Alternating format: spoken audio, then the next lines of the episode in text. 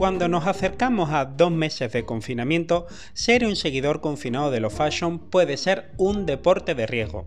El pelo sin cortar, el tinte sin poner, los looks que se nos pudren en el armario y el hastío propio de la rutina como telón de fondo de cara a vestirnos, pues para no ir a ninguna parte.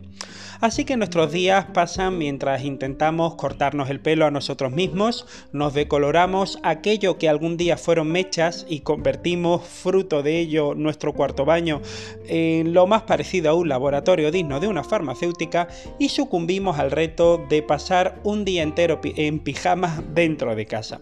Y claro, quien dice un día, dice una semana. Que muchos dirán que si Belén Esteban estuvo tres meses en Gran Hermano bajo el ojo de medio país con el mismo pijama, por cierto, morado y de leopardo, pues ¿qué tiene de malo hacerlo en tu propia casa bajo el paraguas de la intimidad? Oye, que si te has olvidado te recuerdo que la intimidad es eso que pasa entre una videollamada grupal y la siguiente. Vaya, que con tanta videollamada y tan poca intimidad acabo de descubrir que ni me he presentado. Bienvenido, si es la primera vez que me oyes, soy Demetrio de la Torre, soy comunicador de moda, me puedes encontrar en mis redes sociales arroba modaeres y estos son mis 5 minutos de moda. Bueno, lo que ya me queden de ellos, que me imagino que serán pocos. Estos días, te lo reconozco, estoy un poco triste. Estoy apático. Me siento monótono como un desfile de Narciso Rodríguez y menos intrépido que una colección de Heidi Sliman. En una de mis escasas salidas a la calle me dirigía a la compra. Bueno, realmente iba por vino blanco y aproveché para comprar las revistas de primavera. Ahora, eso sí, todas ellas con portadas muy especiales. ¿Qué por qué especiales? Bueno, pues porque ninguna en estos meses incluye lo que cabe esperar de una cabecera de moda. En ella no aparece ni la modelo del momento llevando a la prenda del momento, ni nada de lo que hemos visto en años y meses anteriores. Pero ¿en qué momento? Si no salimos de casa, pues también es verdad. ¿Y qué prenda del momento? Un pijama, unos leggings.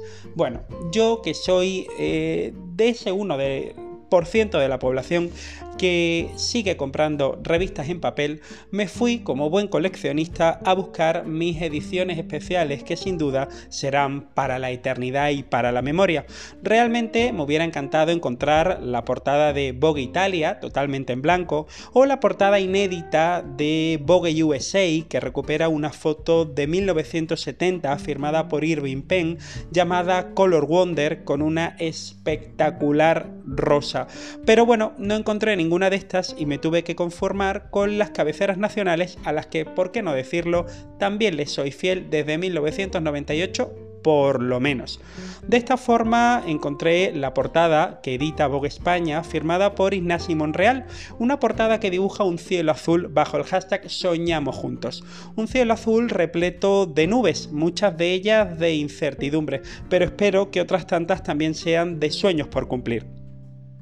Hablaba de la portada de Vogue Italia porque es una portada realmente histórica. Emanuele Farnetti, el editor de la cabecera, comentaba que habían sido incapaces de haber recurrido a la portada que tenían preparada para dicho número, puesto que las consecuencias del COVID-19 sobre su país eran y son más que evidentes y determinantes. Por eso recurren a este fundido en blanco, aprovechando para hacer una perífrasis, una metáfora del clásico fundido en negro que se usa en el ámbito cinematográfico, pero apostando siempre por la esperanza.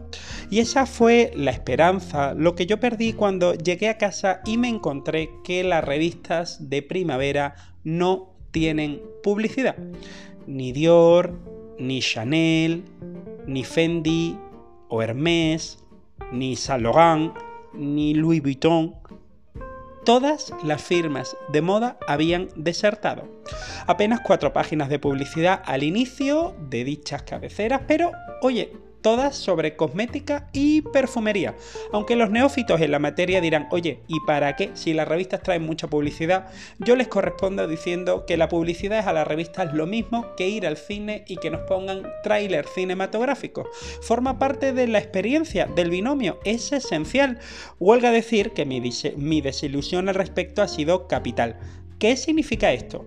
¿Tan tocada está las firmas de moda para darnos la espalda en un momento tan decisivo? A ver, es evidente que con los tiempos que corren es más prioritario donar material sanitario que pagar 20.000 euros que puede llegar a costar la publicidad de una revista, pero ¿no es acaso invitarnos a soñar la obligación de toda marca de lujo? ¿En qué momento nos encontramos? ¿Estamos ante la desaparición definitiva de las cabeceras de moda? ¿De qué moda? dirán algunos como si necesitáramos algo, seguro que me responden otros. Oye, pues yo os lo confieso, yo sí lo necesito. Necesito saber que todo esto va a pasar. Necesito saber que Versace quiere que me quede en mi casa. Y necesito saber que las firmas de moda están ahí, pero no para respaldarme a mí, sino también para respaldar a las revistas.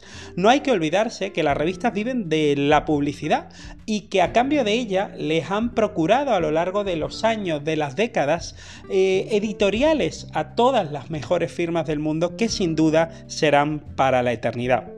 ¿Será que no necesitamos más que cremas antiarrugas y perfumes para sobrevivir al confinamiento?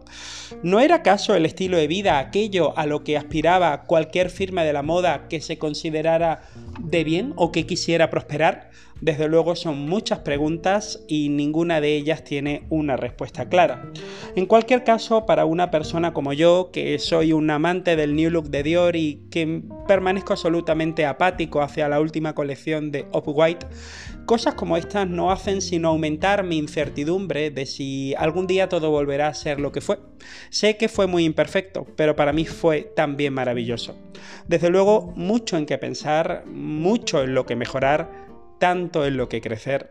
Pero bueno, hasta aquí mi narración de la semana. Te prometo alegría y cotilleos la semana que viene, que no todo va a ser pesimismo. Oye, no me faltes. Mientras tanto, ya sabes, mucha moda a todos.